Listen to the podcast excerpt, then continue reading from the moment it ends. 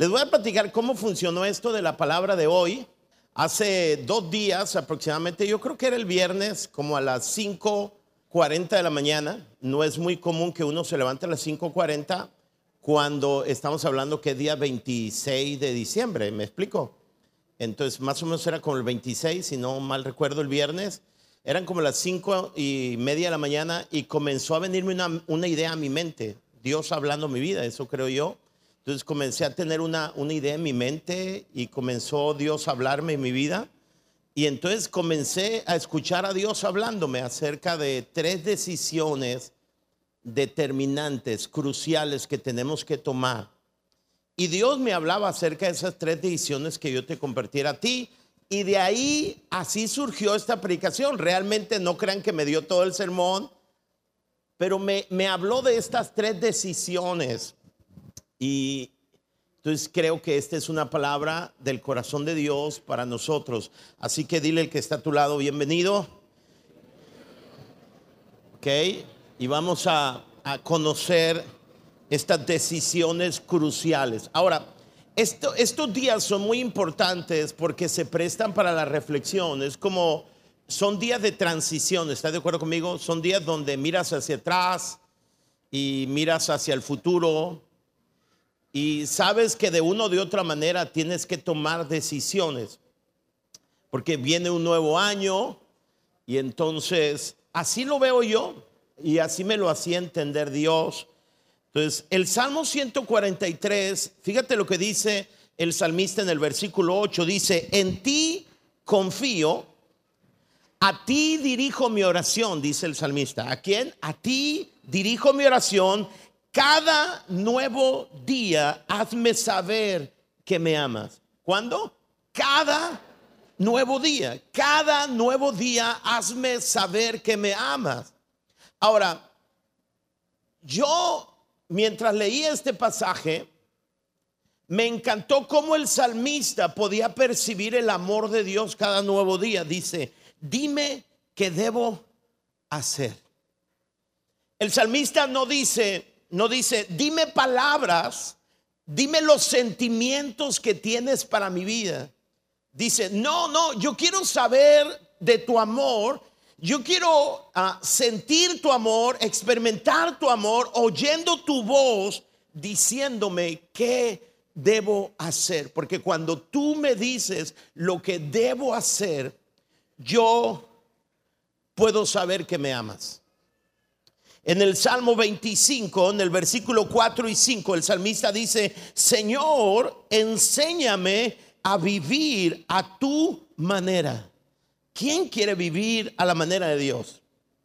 ¿Quién quiere vivir? ¿Quién ora en este punto de su vida diciendo, quiero vivir a tu manera? Dime qué hacer cada día de mi vida. ¿Quién ora de esa manera? La gran mayoría de nosotros oramos, Señor, ayúdame en lo que tengo planes de hacer.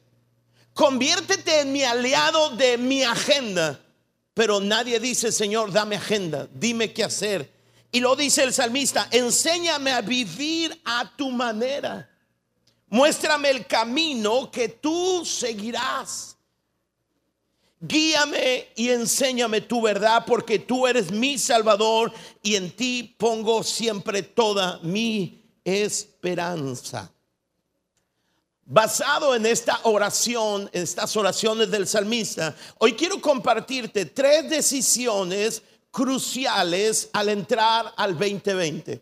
Tres decisiones que tienes que tomar, que no son automáticas. Tres decisiones y son tres de las decisiones más cruciales, determinantes para tu vida aquí y la vida del año 2020 o tu vida en el año 2020. Cada una de esas tres decisiones que Dios me dijo que yo les invitara a tomar, cada una de ellas tienen que ver con los tiempos ah, de la vida, los tres principales tiempos. Una tiene que ver con el pasado, otra tiene que ver con el presente y otra tiene que ver con el futuro. ¿Están de acuerdo? Ahora, hacia mi pasado, la decisión que tú tienes que tomar es, ¿vas a vivir en gratitud o vas a tener ingratitud? La vida de gratitud hacia el pasado es una decisión. no es un accidente. Es algo que tienes que mirar hacia atrás, hacia el pasado y decidir si vas a vivir o vas a pensar o vas a agradecer o vas a ser ingrato. Es una decisión. Entendamos que ser agradecidos es un imperativo divino y una decisión que debemos tomar. Colosenses capítulo 3 en el versículo 15, la segunda parte dice el apóstol Pablo, sean siempre, ¿cuándo? Sean siempre agradecidos, porque regularmente no somos siempre agradecidos. ¿Están de acuerdo conmigo? ¿Cuál es tu decisión con respecto al pasado? Y no me refiero solamente al año 19, que fue para mí uno de los mis años preferidos en los 49 años que yo tengo en mi vida y en los 33 años de pastor, podría decir que el año 19 es uno de mis preferidos. No solamente tienes que decidir si vas a optar por la gratitud en este año, sino en la vida. El Salmo 95 me encanta, dice, vayamos a su encuentro con canciones de agradecimiento. Interesante, ¿verdad? Es un imperativo del salmista. Dice, vayamos al encuentro de Dios con canciones de agradecimiento. Démosle honra con alegres canciones de alabanza porque el Señor es gran Dios. En el Salmo 103, el salmista David dice, con toda la fuerza de mi ser alabaré a mi Dios, con toda la fuerza de mi ser lo alabaré y recordaré todas sus bondades. Para vivir una vida de agradecimiento hacia el pasado, tienes que tener una mente selectiva. Tienes que tener una visión divina, porque la Biblia dice que a los que aman a Dios, todas las cosas ayudan para bien. Tienes que ver en el pasado, ver el pasado desde la óptica de Dios y tienes que tener una mente selectiva. El salmista dice, yo voy a recordar todas sus bondades y comienza a enumerar algunas. Dice, mi Dios me perdonó todo el mal que he hecho, me devolvió la salud, me libró de la muerte, me llenó de amor y de ternura. Mi Dios me da siempre todo lo mejor. Tienes que decidir en el Salmo 107 el salmista dice, den gracias al Señor por su fiel amor y porque Él hace hasta lo imposible a favor nuestro. ¿Sabes qué hace Dios a favor nuestro? Hace hasta lo imposible.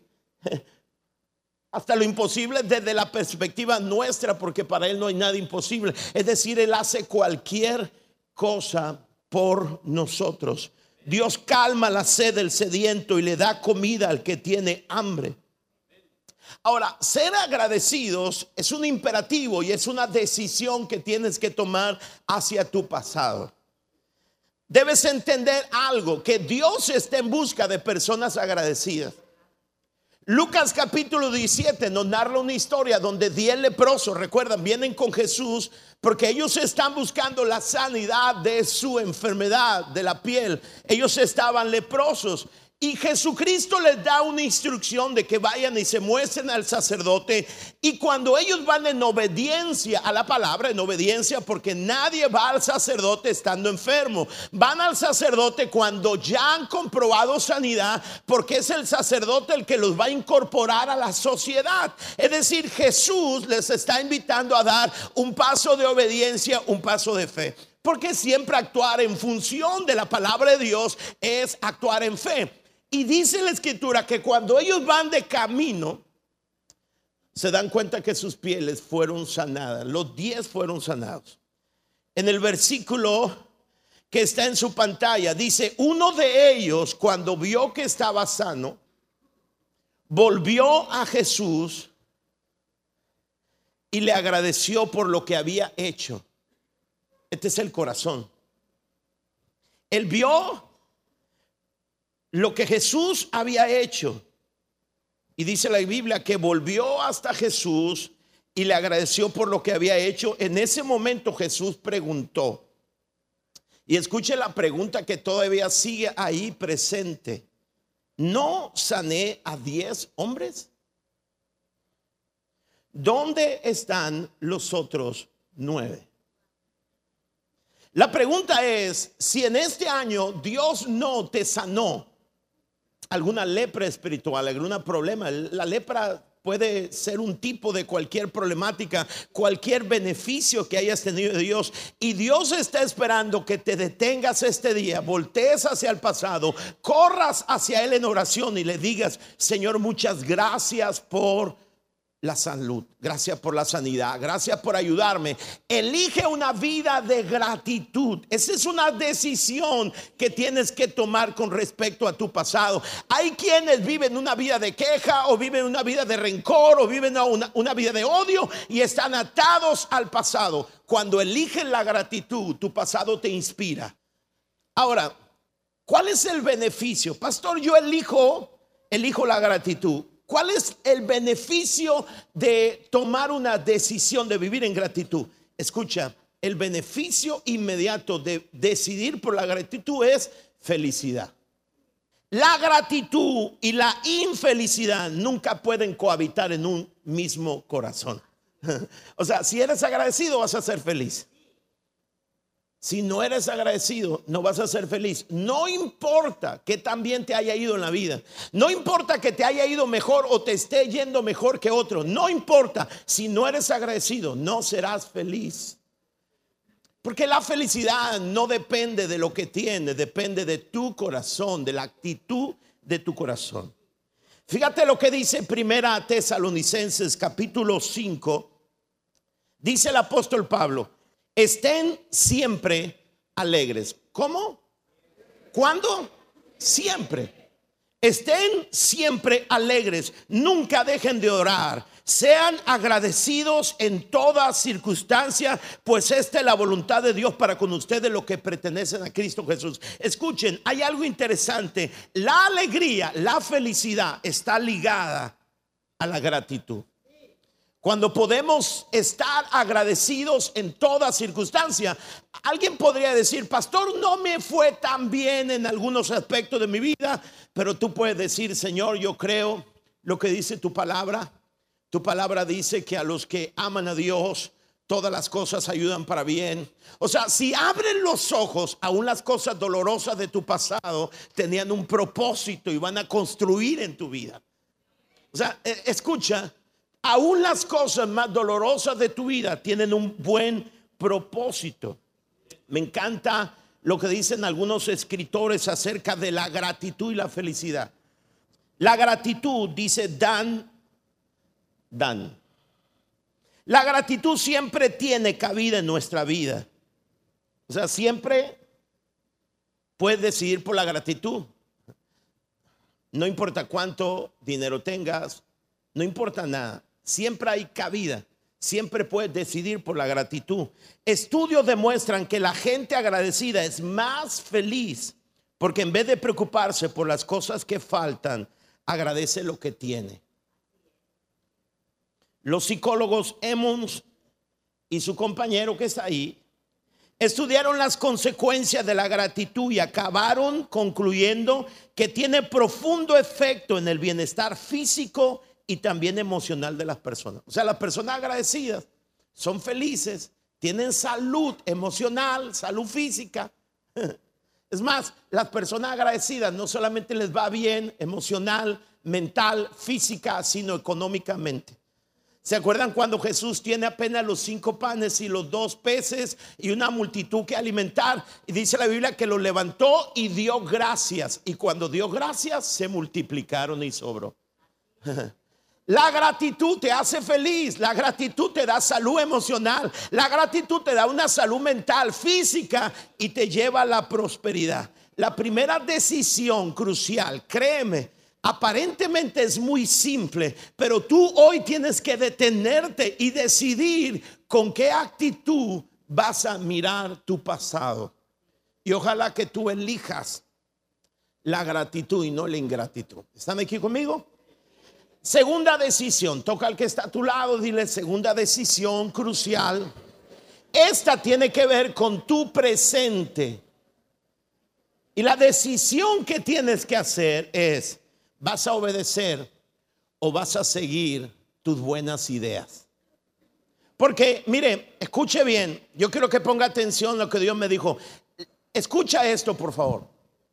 Regularmente nosotros las decisiones que tomamos no las tomamos en función de hoy no voy a obedecer a Dios. No, la gran mayoría de ustedes no piensan así con alevosía y ventaja y no dicen sabiendo lo que Dios quiere acerca de esto, yo no voy a hacer lo que Dios quiere. La gran mayoría no toma la decisión así. Siempre tomamos la decisión diciendo, tengo una buena idea. Tengo una buena idea tengo una buena idea. No, está muy de acuerdo quizá con lo que Dios dice, pero es que Dios no entiende la situación particular en la cual yo estoy. Tengo una gran idea. Y decidimos creer en nuestra gran idea, es decir, le atribuimos fe. Una cosa es lo que tú crees que está de acuerdo a la palabra, porque la fe viene por el oír, y otra cosa es que decidas creer. Entonces tú tienes buenas ideas y decides creer en tus buenas ideas. En el Salmo 128 dice, dichosos los que temen al Señor, los que van por sus caminos. La pregunta es, ¿por qué camino vas a tomar? Tienes que decidir antes de que llegues al punto de tomar la decisión, tienes que decidir si vas a obedecer tus buenas ideas, tus instintos, tu experiencia o la voluntad de Dios revelada en la palabra. Juan capítulo 14, versículo 23, Jesús les contestó, escuchen este pasaje, todos los que me aman, ¿quiénes? Los que me aman, todos, todos harán lo que yo diga. Si no estás haciendo lo que Dios dice, este pasaje, el plan oculto, dice que tú no amas. Porque todos los que me aman harán lo que yo diga y mi Padre les amará y vendremos para vivir con cada uno de ellos. Quiero que ponga atención a esta frase. La evidencia de una relación viva con Dios, la evidencia es el amor por la palabra y la obediencia total a sus principios. ¿Sabe cuál es el problema de nosotros? El problema de nosotros es que tenemos una obediencia parcial y no total. Nosotros hacemos una combinación de nuestras buenas ideas, nuestras grandes ideas y los principios de Dios que respaldan nuestras buenas ideas. Y hacemos una mezcla. No, no, hay nada más terrible, no hay nada, no hay una peor mentira que una verdad a medias. La peor mentira es una verdad medias. Y a veces lo que nosotros hacemos es hacemos una mezcla entre mis ideas y las de Dios. La evidencia de una relación, dice Jesús, quien me ama va a hacer lo que yo diga. La evidencia de una relación con Dios no es venir a la iglesia. La evidencia de una relación viva con Dios es el amor por la palabra y la obediencia total a sus principios. Josué capítulo 1 dice, recita siempre el libro de la ley y medita en él de día y de noche. Escúchame, jamás vas a tomar la decisión por la voluntad de Dios si no recitas y meditas cada instante de tu vida la palabra de Dios. Tú vas a obedecer la palabra en proporción de tu amor y tu pasión por ella. Si pasan días y la única manera o el único lugar donde tú escuchas la Biblia es aquí, te voy a decir la verdad. La gran mayoría de tus decisiones van a estar a un lado de lo que Dios quiere. Dice, recita siempre el libro de la ley, medita en él de día y de noche, cumple con cuidado todo lo que en él está escrito. Me encanta eso. Cumple con cuidado. Así prosperarás y tendrás que éxito. Ahora, decíamos, si decide por la obediencia, la consecuencia natural es felicidad. O sea, Dios, Dios lo hizo todo perfecto. Imagínense ustedes que, que tú decidas ser agradecido, pero la felicidad está en la ingratitud. Sería gacho, ¿no están de acuerdo conmigo? Pero Dios dijo, bueno, la felicidad la voy a ligar a la gratitud. Y luego te dice, sé agradecido.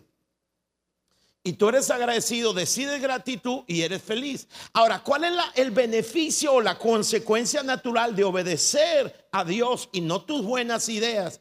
Es bendición. La obediencia siempre, ineludiblemente, traerá consigo la bendición. Siempre, siempre que decidas por obedecer a Dios, estás decidiendo por una vida bendecida en todos los aspectos de tu vida, en todos los aspectos de tu vida. O sea, obedecer a Dios no solo te lleva al cielo. Es más, realmente obedecer a Dios no te lleva al cielo. Túmbense el rollo y se llama, no sé, tiene más religión eso que realidad te lleva al cielo creer, poner tu fe en Jesucristo. La fe auténtica te lleva a obedecer, pero no por el obedecer vas al cielo, sino por creer. ¿Están de acuerdo conmigo? Pongamos las cosas en su lugar. Pero lo que quiero decir es que la obediencia va a traer una bendición, no solamente en el ámbito espiritual, sino en el ámbito matrimonial, familiar, económico, laboral, en todo sentido. Deuteronomio capítulo 5, versículo 33 dice, sigan por el camino que el Señor su Dios les ha trazado. Escucha, escucha, escucha, escucha. Siempre decimos, qué difícil es tomar decisiones. No, la ruta ya fue trazada. Lo único que tienes que hacer, hacer es obedecer. O sea, las decisiones ya las tomó Dios por ti. ¿Entiende eso? Y es una expresión de amor. Sigan por el camino que el Señor su Dios les ha trazado para que vivan, prosperen y disfruten de larga vida. ¿Para qué? Vivan, prosperen y disfruten. ¿No es acaso lo que nosotros buscamos? Lo que buscamos es una consecuencia. No busque la bendición. Decide obedecer y la bendición te va a seguir a ti. Deuteronomio capítulo 28, versículo 1 y en adelante dice, si ustedes obedecen todos, ¿cuántos? No parcial, total. Si ustedes obedecen todos los mandamientos de Dios, serán su pueblo favorito. ¿Alguien se cree el favorito de Dios? Obedecen todos, supongo yo, ¿verdad? Bueno, me conformo con un poquito. Si ustedes obedecen todos los mandamientos de Dios, serán su pueblo favorito y recibirán siempre. ¿Cuándo? Estas bendiciones, Dios los bendecirá donde quiera que vivan, no importa dónde estés. Pregúntale a Abraham. Abraham estaba en el desierto y Dios hizo que el desierto reverdeciera, diera vida. No importa dónde estés, importa si estás en la bendición. Dios los bendecirá donde quiera que vivan. Dios bendecirá a sus hijos y a sus cosechas y a sus ganados, su trabajo. Dios los bendecirá en sus hogares, en sus viajes y en todo lo que hagan. Siempre serán muy, léalo fuerte, muy qué? Felices. Nunca les faltarán alimento y siempre tendrán pan, pan en la mesa. Santiago capítulo 1 versículo 25 dice, pero quien se fija atentamente en la palabra, ¿dónde está la fijación? Nuestra mente, quien se fija atentamente en la palabra y persevera en ella, no olvidando lo que ha oído, sino haciéndolo, recibirá qué? Bendición. ¿Cuándo? Al practicarla. La decisión hacia el pasado que tienes que tomar es si vas a vivir agradecido. Yo tengo tantas cosas que agradecer a Dios por mi pasado. Puedo llenar mi presente de una vida de gratitud y mientras más agradecido soy, más feliz, más emocionalmente sano, físicamente, prospera mi negocio mientras soy agradecido. Pero no es automático, es una decisión que tienes que tomar. Segundo, hacia tu presente, tienes que decidir por tus buenas ideas ¿Cuántos de ustedes, la neta, la neta, la neta, la neta? Es más, voy a desmentir a alguno de ustedes si no levanta la mano, a uno de todos. ¿Cuántos de ustedes pueden confesar que son más dados a sus buenas ideas que a la voluntad de Dios? Si alguien no levantó la mano, voy a exponerlo. Es broma, es broma. Escuche, usted puede venir a la iglesia y yo nunca le voy a decir qué hacer. y nunca me voy a enseñar este, aunque lo vea caminando para el hoyo, yo le voy a seguir diciendo, dice Dios que si cambias el rumbo te va a bendecir, si no te va a hacer para el hoyo, pero tú decides. Y ya que se caiga el hoyo, me voy a meter al hoyo por usted y lo voy a, remendar y lo voy a volver, lo voy a seguir amando. No cambia nada. ¿Estamos de acuerdo? Hacia tu presente obediencia, hacia mi futuro, ¿cuál es la decisión que debo tomar? ¿Confianza o temor? Es que, es que no puedes estar en el medio. Si no estás obedeciendo a Dios, estás obedeciendo tus buenas ideas. Si no estás agradeciendo, eres un ingrato. No hay términos medios, ¿me entiendes? O estás conmigo contra mí, juntas o desparramas. Confianza o temor es una decisión que tienes que tomar hacia el futuro. En el Salmo 31 dice, pero yo confío en ti, oh Señor, digo, tú eres mi Dios. Una de las cosas que tienes que decidir es quién es Dios de tu vida. Ahora, yo escucha lo que te digo. Escucha esto. En cada área donde Dios no sea tu Dios, vas a tener graves problemas. Cuando Dios hago Dios, cuando hago a Dios Dios de un área en mi vida, cuando obedezco lo que Dios dice acerca de esa área. Y en cada área, por ejemplo, con tu esposa, cómo voy a tratar a mi esposa, cómo voy a cuidar de ella, cómo debo conducirme, tengo que ir a la palabra de Dios. Si Dios, si dejo que Dios sea Dios de mi matrimonio, voy a tener un matrimonio bendecido, una esposa feliz. Pero si no dejo a Dios que sea Dios y entonces imperan mis buenas ideas, mi cultura, mi experiencia, como vi a mis padres, voy a tener graves problemas en mi matrimonio y voy a tener una mujer infeliz. ¿Sabe una cosa? Mm, ahora que mi esposa estuvo una semana de vacaciones, no de vacaciones, fue a ver a su mamá. Lo decidimos juntos, está muy mayor mi suegra. A lo mejor no entierran otros, pero cada año puede ser su último año. Es que está muy bien ella de salud, nomás que su máquina no le funciona, pues, pero, pero ella está muy bien. Y decidimos que ella iba a ir para allá. Ahora que mi esposa estuvo una semana fuera, yo estuve una semana en mi casa. No me interesaba ir a ninguna fiesta. Me invitaron a alguna fiesta, algunos de ustedes, digo, no, gracias. Porque no hay nada más valioso en mi vida después de mi relación con Dios que mi relación con mi esposa. Y no voy a poner en riesgo. Amo a mi esposa, pero no me voy a creer súper fuerte, pues. Como para irme a una fiesta y estar alegre y, y que haya alguna hermana ahí. ¿Sí me entiende? No, no, ¿Usted cree que yo voy a poner en riesgo lo que más amo, mi relación con Dios y mi relación con mi esposa? Es más, casi les digo que mi relación con Dios depende de mi relación con mi esposa. Y mi relación con mi esposa depende de mi relación con Dios. ¿Alguien entendió lo que dije? Bienaventurado si alguien entendió eso. No, yo estuve en mi casa, hice comida como nunca en mi vida, me la pasé con la Amy, la Amy disfrutó. En las tardes le decía, Amy, Amy, vente, vamos, ya me enfadé de estar aquí. Le dije, y nos íbamos al Costco a comer gratis en el Costco. No, no es cierto. No había, no había, ahora no dieron nada porque había mucha gente, no había nada, no, no había posibilidad, no había pasillos. Este, es broma eso.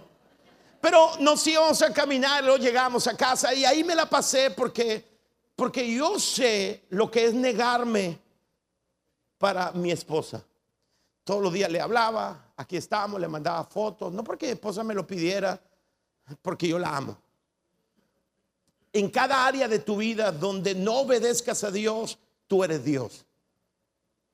Y donde tú seas Dios de tu vida, vas a tener graves problemas. De ahí van a venir los fantasmas que van a destruir tu vida. ¿Están de acuerdo conmigo? El Salmo 56, estoy amarrando, dice, cuando siento miedo, pongo en ti mi confianza. O sea, tú tienes que decidir por el miedo o por la confianza. Cuando confías en Dios, cuando Dios es tu Dios, y confías en Él, el miedo tiene que huir. Jesucristo dijo en Juan capítulo 14, poderoso, dice, no se angustien, confíen en Dios y confíen también en mí. No te angusties, confía. Si vas a hacer un esfuerzo emocional, mejor confía. No te angusties, no tengas miedo. Dile a tu esposa, dile hacia el futuro, dile, no te angusties. Vamos a confiar en Dios acerca de nuestro futuro. Dile a tu hijo, no te angusties. Vamos a confiar a Dios nuestro futuro. Que Dios sea nuestro Dios en el 2020. Alguien dice amén. Dígale a alguien que está a su lado. Déselo fuerte a Dios. Entienda lo que está, lo que está en la pantalla. La confianza y el temor no pueden cohabitar en un mismo corazón. Si estás teniendo miedo, no estás confiando. Mejor decide confiar. Ahora, confiar no es un sentimiento, es una decisión. ¿Entiende eso? Es una decisión. En el Salmo 27 dice, hubiera yo desmayado si no creyese que verá la bondad de Jehová en la tierra de los vivientes. Escúcheme, me levanto cada mañana, estoy convencido, estoy confiando, creo que voy a ver la mano de Dios. La palabra de Dios para todos dice, yo en cambio espero disfrutar de la bondad del Señor mientras viva. Ahora, el beneficio de la gratitud es la felicidad. El beneficio directo de la obediencia es la bendición. No busque ser feliz sea agradecido. No busque la bendición, sea obediente.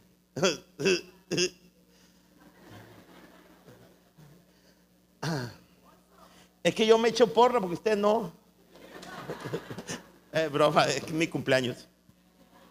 ¿Cuál es el beneficio de el confiar? Y estuve pensando demasiado porque eso no me lo dio Dios. Y yo creo que el beneficio de confiar en Dios, de poner tu fe en Dios para el futuro, es lo imposible.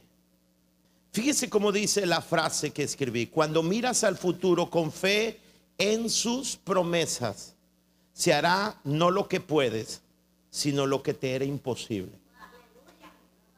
Ahora, escúcheme, no confunda a esta onda de Sí puedo, sí puedo, sí puedo. Claro que puedo. Yo soy un campeón. Eso no es fe. ¿Entiende? Eso, eso es humanismo. Este año va a ser increíble. Te deseo lo mejor. Sí, va a ser increíble. Sí, hijo, vaya, triunfe. Eso es humanismo. Fe en las promesas de Dios. Él dijo que estaría con nosotros. Oh, hijo, todo va a salir bien este año. Él dijo que estaría contigo todos los días de tu vida.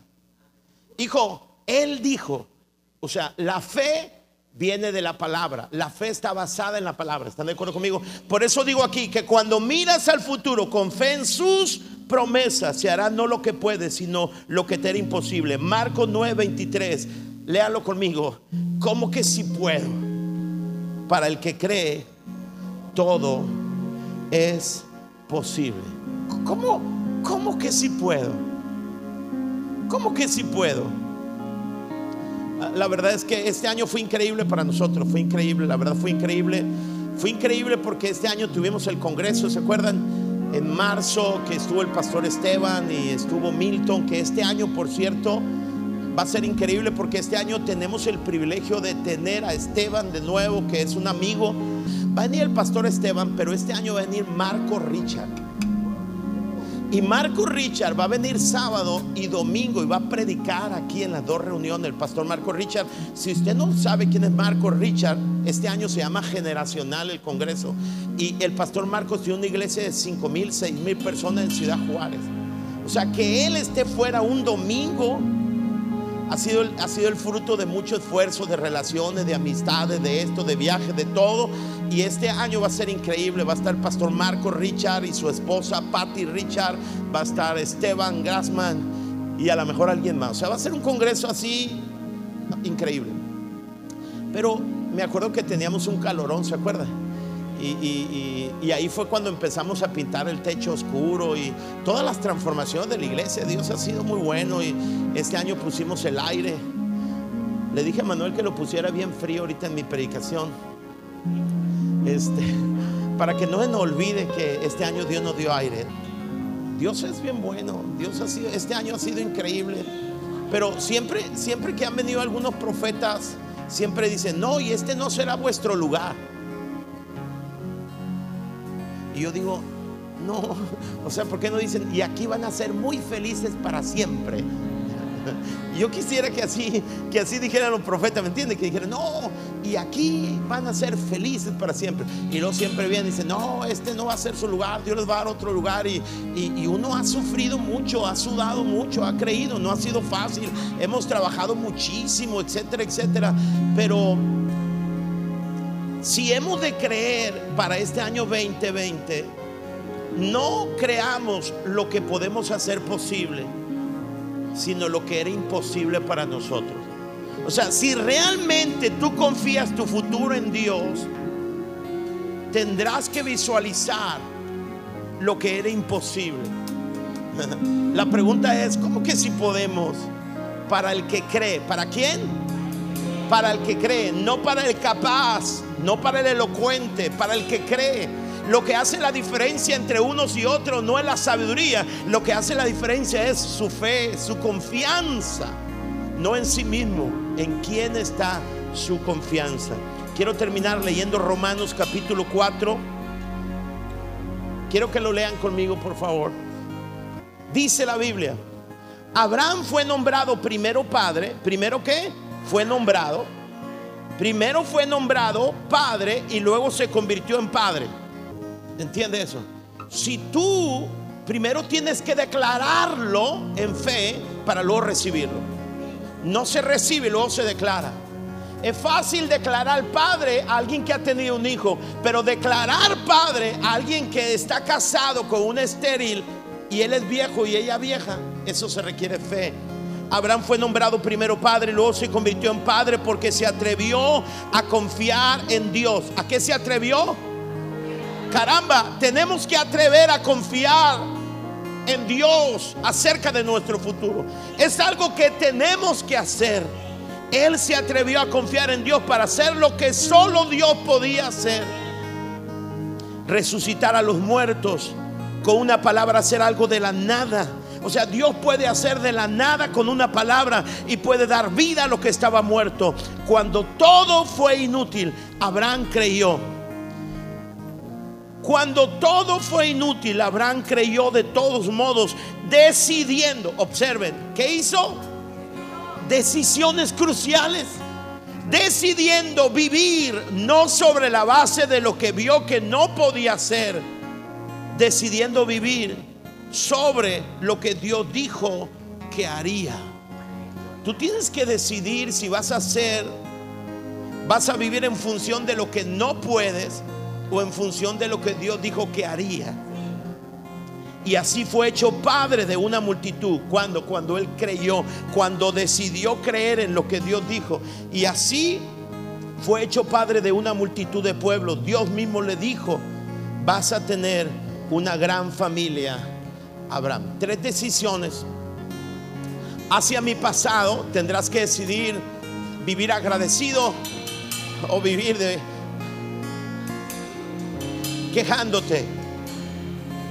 Tienes que decidir hacia tu presente si vas a obedecer o vas a, o vas a seguir tus buenas ideas. Gratitud o ingratitud. Obediencia o buenas ideas. Confianza o duda. Son tres decisiones que tienes que tomar. No, no quiero que levantes tu mano hoy y que automáticamente digan, ay, qué chilo, qué machini, ya nos vamos a la comida, todo maravilloso. No quiero, quiero que decidas. Quiero que decidas qué vas a hacer con el pasado, qué vas a hacer en el presente y qué vas a hacer en tu futuro. Tienes que decidir. Dios está aquí.